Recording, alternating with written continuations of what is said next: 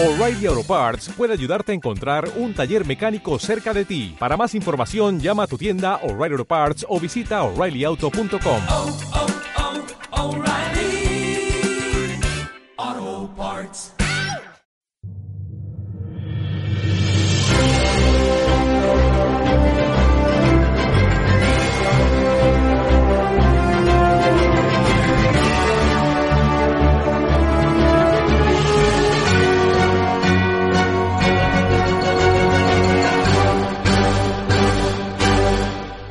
Bienvenido a los libros de Jorian.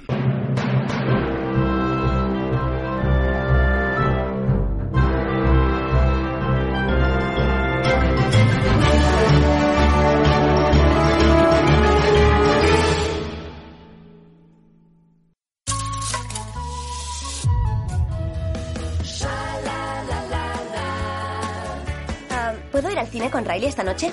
¿Con Riley? Tus abuelos vienen hoy a cenar. ¿Lo has olvidado? Estupendo. El abuelo con sus batallitas de Vietnam.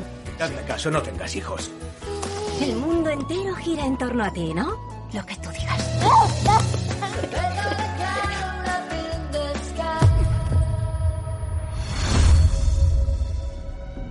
¿A qué vendrá tanta prisa? Parece que esperan entrar a un buffet. ¿Qué está ocurriendo?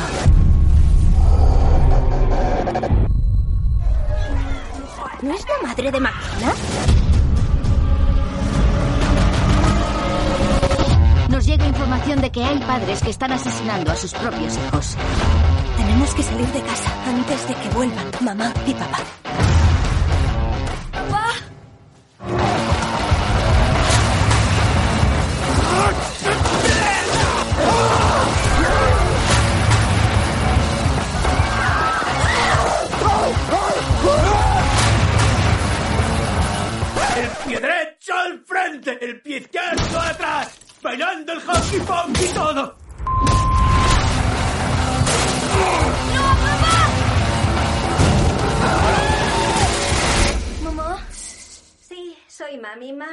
Aquí.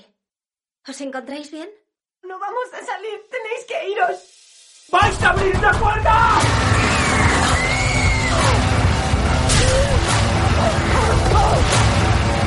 ¡Has tenido una idea sensacional! Me había olvidado. Tus padres. ¿Era esta noche?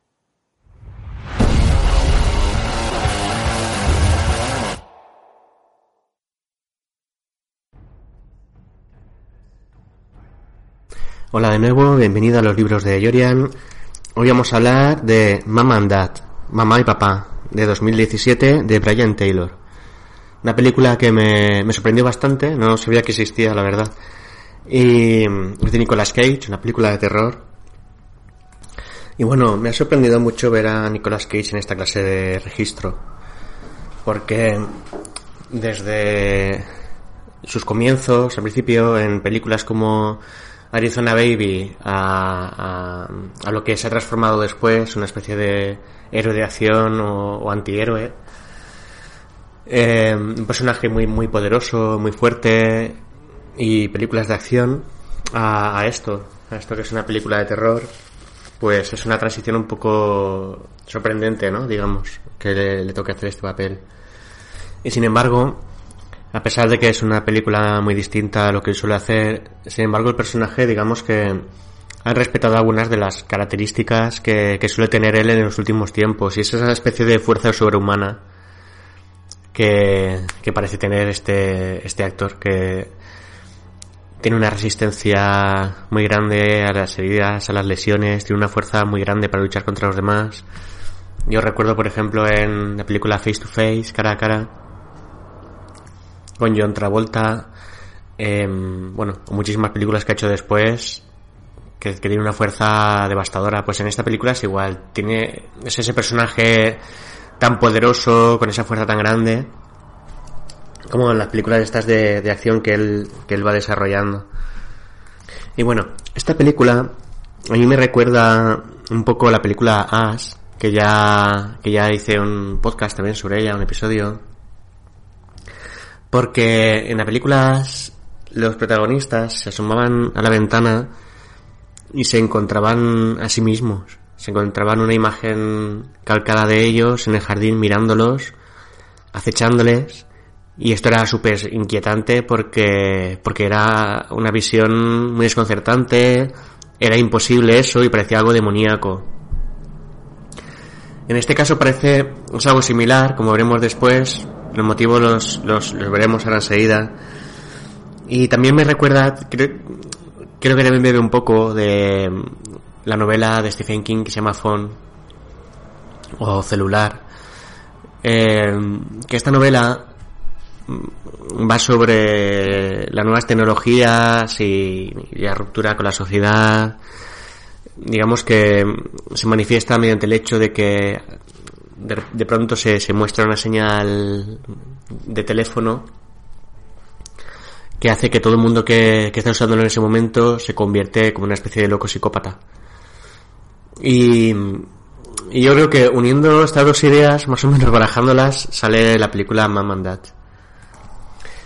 Mamá y Papá es una película en la que se muestra una familia convencional, estadounidense, actual, nuestra época actual, y su rutina diaria.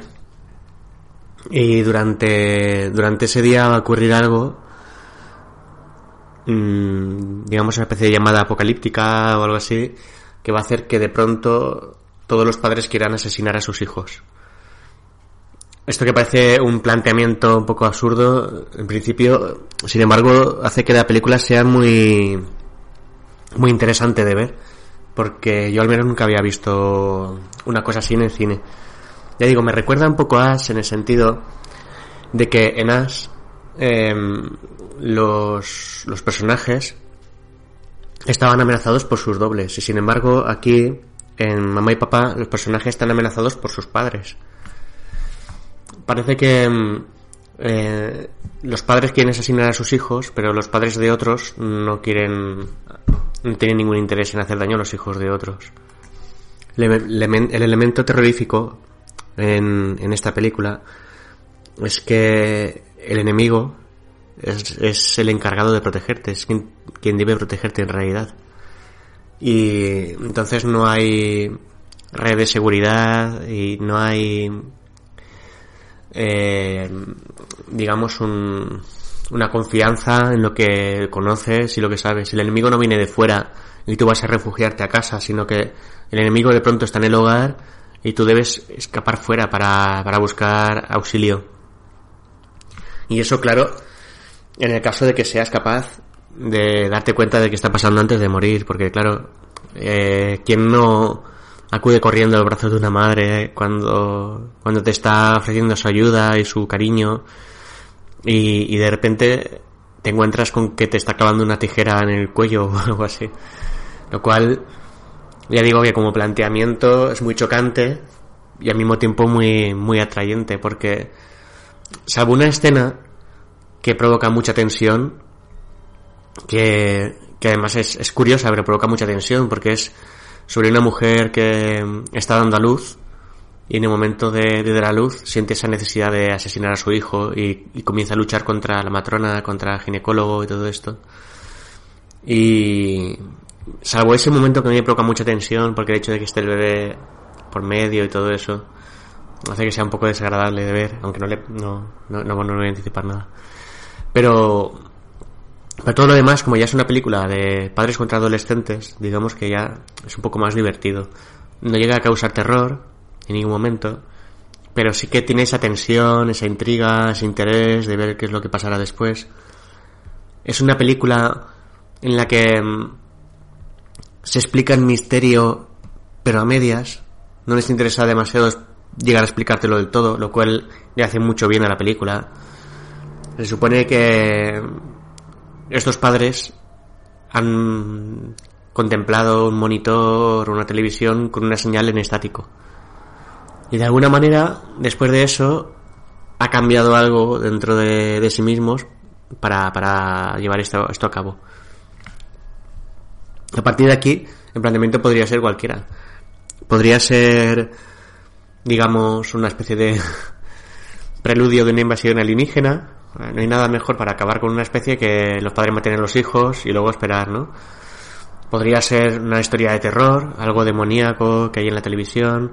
Podría ser algo de ciencia ficción. El ejército estaba investigando con una señal para castigar a la a sus enemigos y se le escapó la señal, la emisión, se descontroló.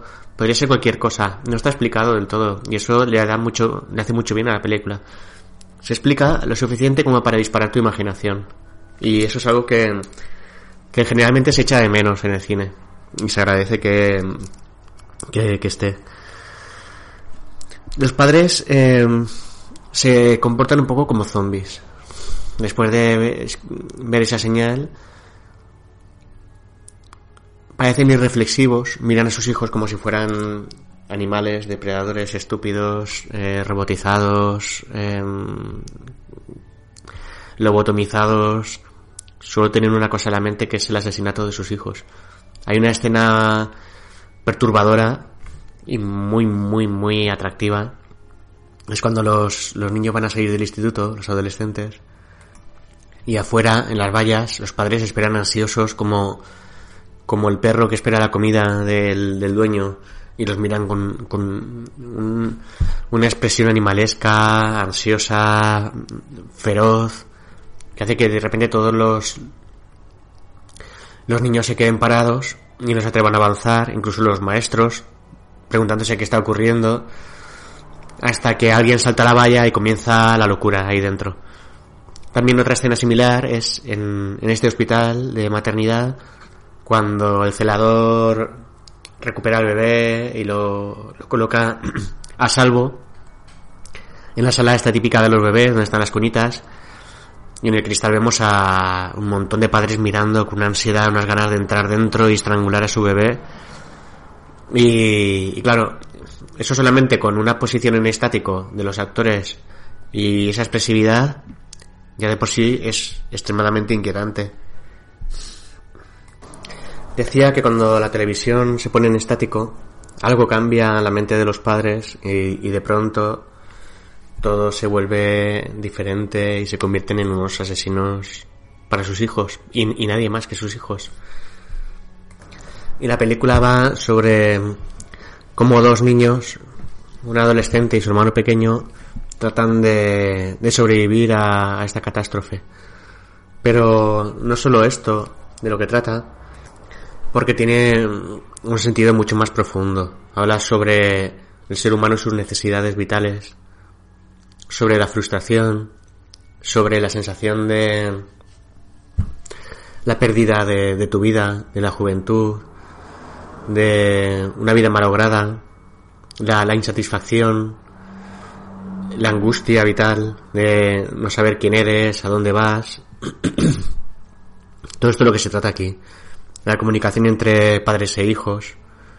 Vemos como eh, entre los adolescentes y los padres la comunicación es apenas inexistente. Hay escenas en las que se ve, como tenemos al hermano pequeño y tenemos a la chica adolescente, vemos como el cariño que vuelcan los padres en el proceso de crianza se ve reflejado a través de, del niño y de la relación que tienen con él. Que el niño es muy agradecido, juega con ellos, los padres pase lo que pase y si tengan el problema que tengan, siempre tienen una sonrisa para él, tiempo para jugar con él. Y eso es un poco lo que se muestra, el cariño que los padres vuelcan en el proceso de crianza de los niños. Y por otra parte, vemos la siguiente escena evolutiva, que es a la hermana, que es la adolescente, que es desagradecida con ellos, no, hay, no tiene comunicación, eh, no mantiene comunicación con ellos, le interesan más los chicos y las cosas de adolescentes y sus amigas, los secretos con sus amigas. A los padres los trata casi como a unos desconocidos, cuando adivinamos que ellos se han volcado tanto en ella como, como en el hijo. Esto provoca una especie de crisis en, en los padres, porque digamos que has dejado de ser tú para ser papá.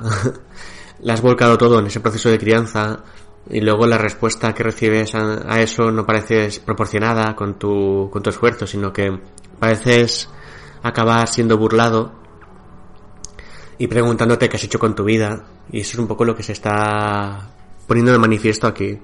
es enfrentar la crisis de la mediana edad con la crisis adolescente. Y se profundiza bastante en ambas, sobre todo en la de la media- mediana edad. Hay una frase que le dice la chica a su madre porque su madre está intentando indagar en la vida de ella lo típico pues acerca de si tiene relaciones sexuales si tiene pareja sus amigos y todo eso. Y la niña evasiva le responde no es mi culpa que tú no tengas una vida y eso digamos que es una, una frase muy muy cruel por supuesto que le, que le dice en ese momento pero que es muy significativa para para la película, es muy significativa y nos va a, a manifestar eh, de qué consiste ¿no? Eh, esta crisis. Claro que no es culpa mía que tú no tengas una vida, esconde una verdad mucho más grande de lo que la propia cría puede llegar a sospechar.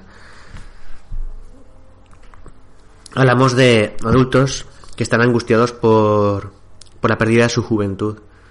Hay una escena en la que Nicolas Cage está hablando con su mujer. Bueno, eh, Nicolas Cage en esta película es la, la manifestación de esta crisis. Todo se plasma en, en él, en su vida. Hay una escena en la que él está en un coche descapotable, haciendo el loco, con, con una mujer sobre él, con los pechos al aire. Y eso es una especie de recuerdo recurrente que él tiene.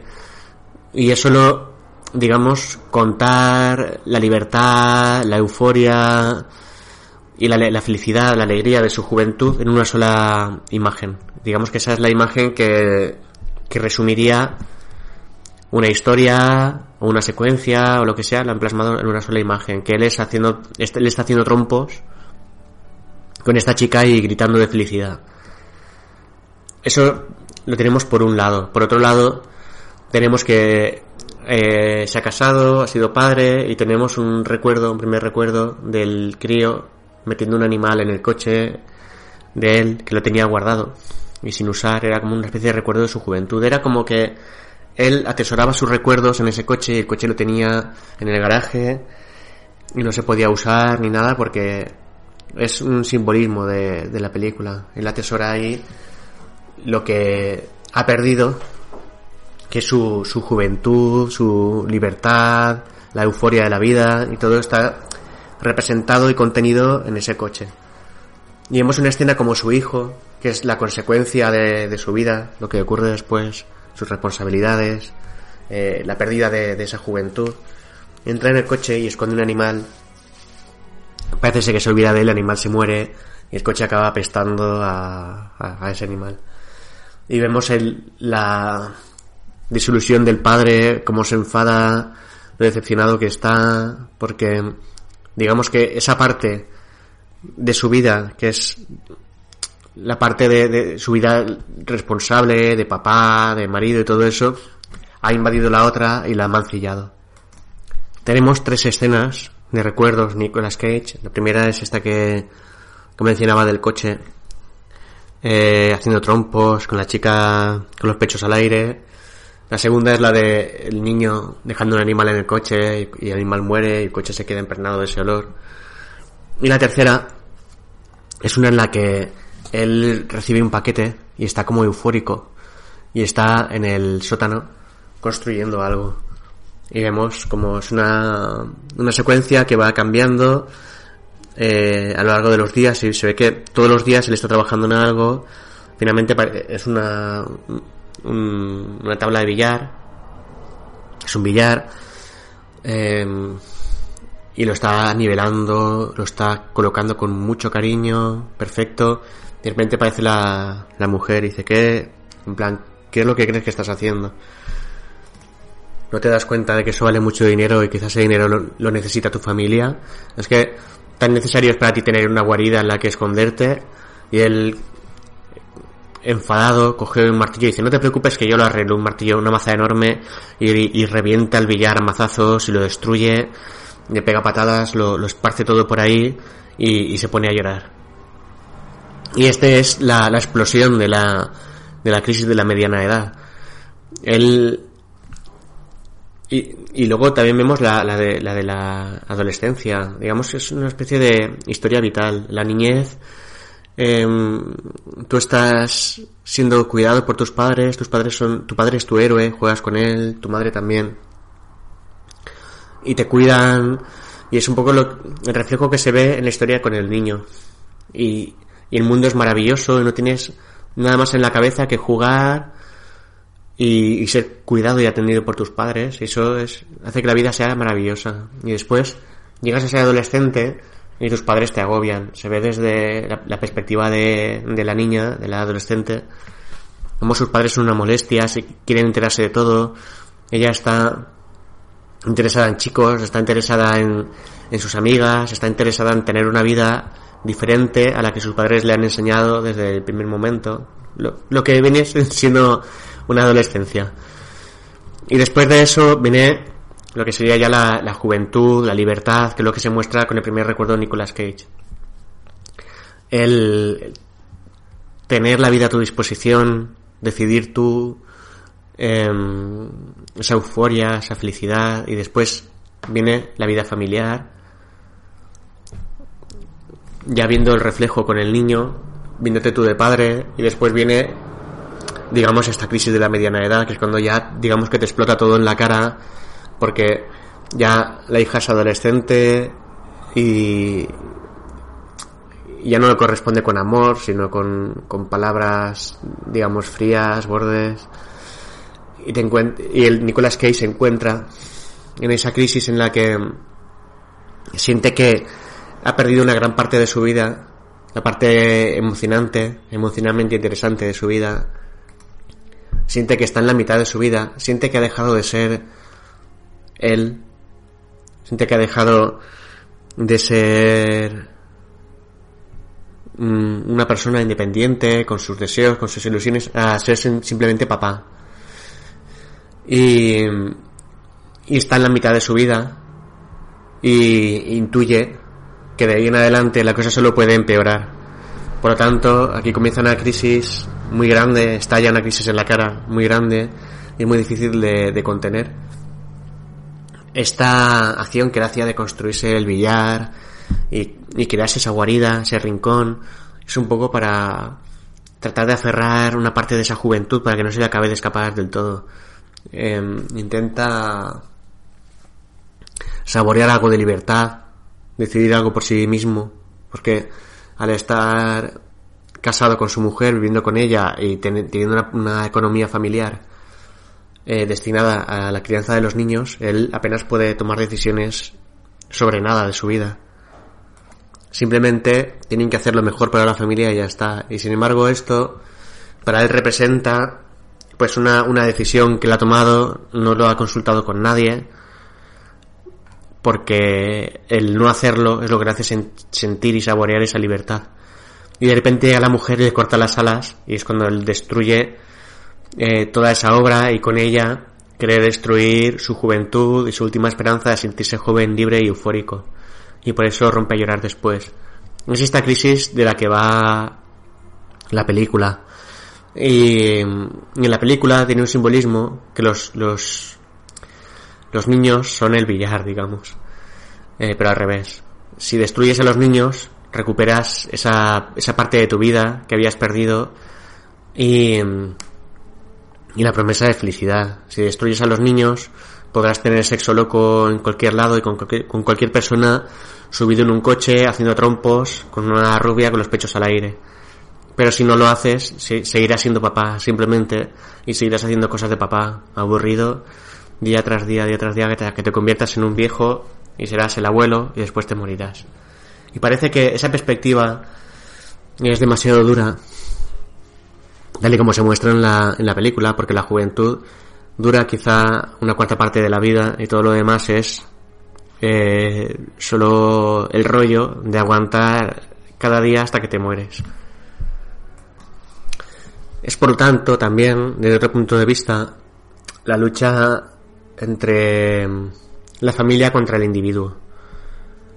Hay una, una frase de Nicolas Cage que le decía a ella, antes yo solía ser simplemente John, o Jack, no sé, no, no recuerdo cómo se llamaba. y ahora solo soy papá.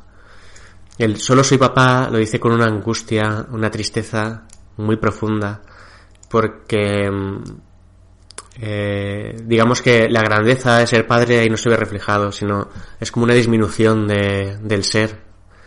Y sin embargo, John, la palabra John, su nombre individual, le, le produce todo lo contrario, una grandeza muy grande. Digamos que él, en esta crisis, no siente que su papel em, como ser humano se haya ampliado, sino que ve que se ha reducido. Y, y aquí es donde viene toda, toda esa infelicidad también. Como decía, eh, con la angustia de que se asoma al abismo y ve su futuro ante sí como algo muy desesperanzador.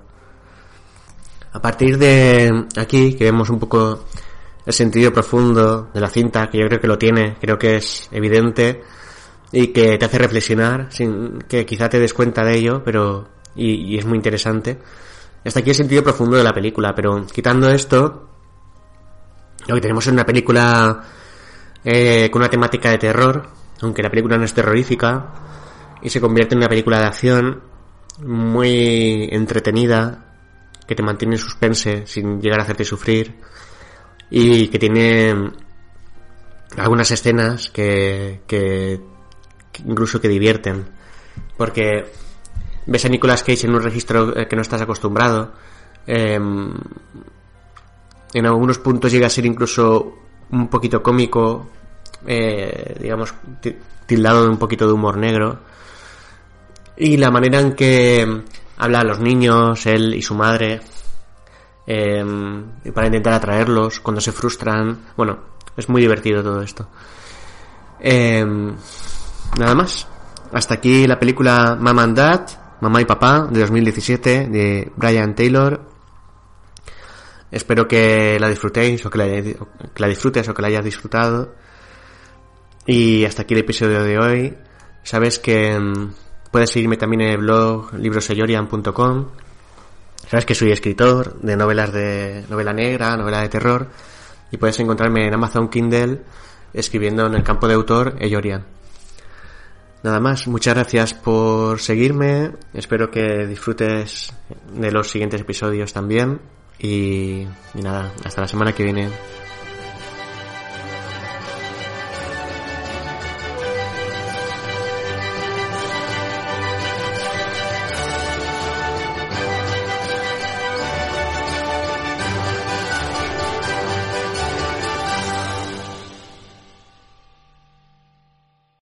Potencia tu primavera con The Home Depot.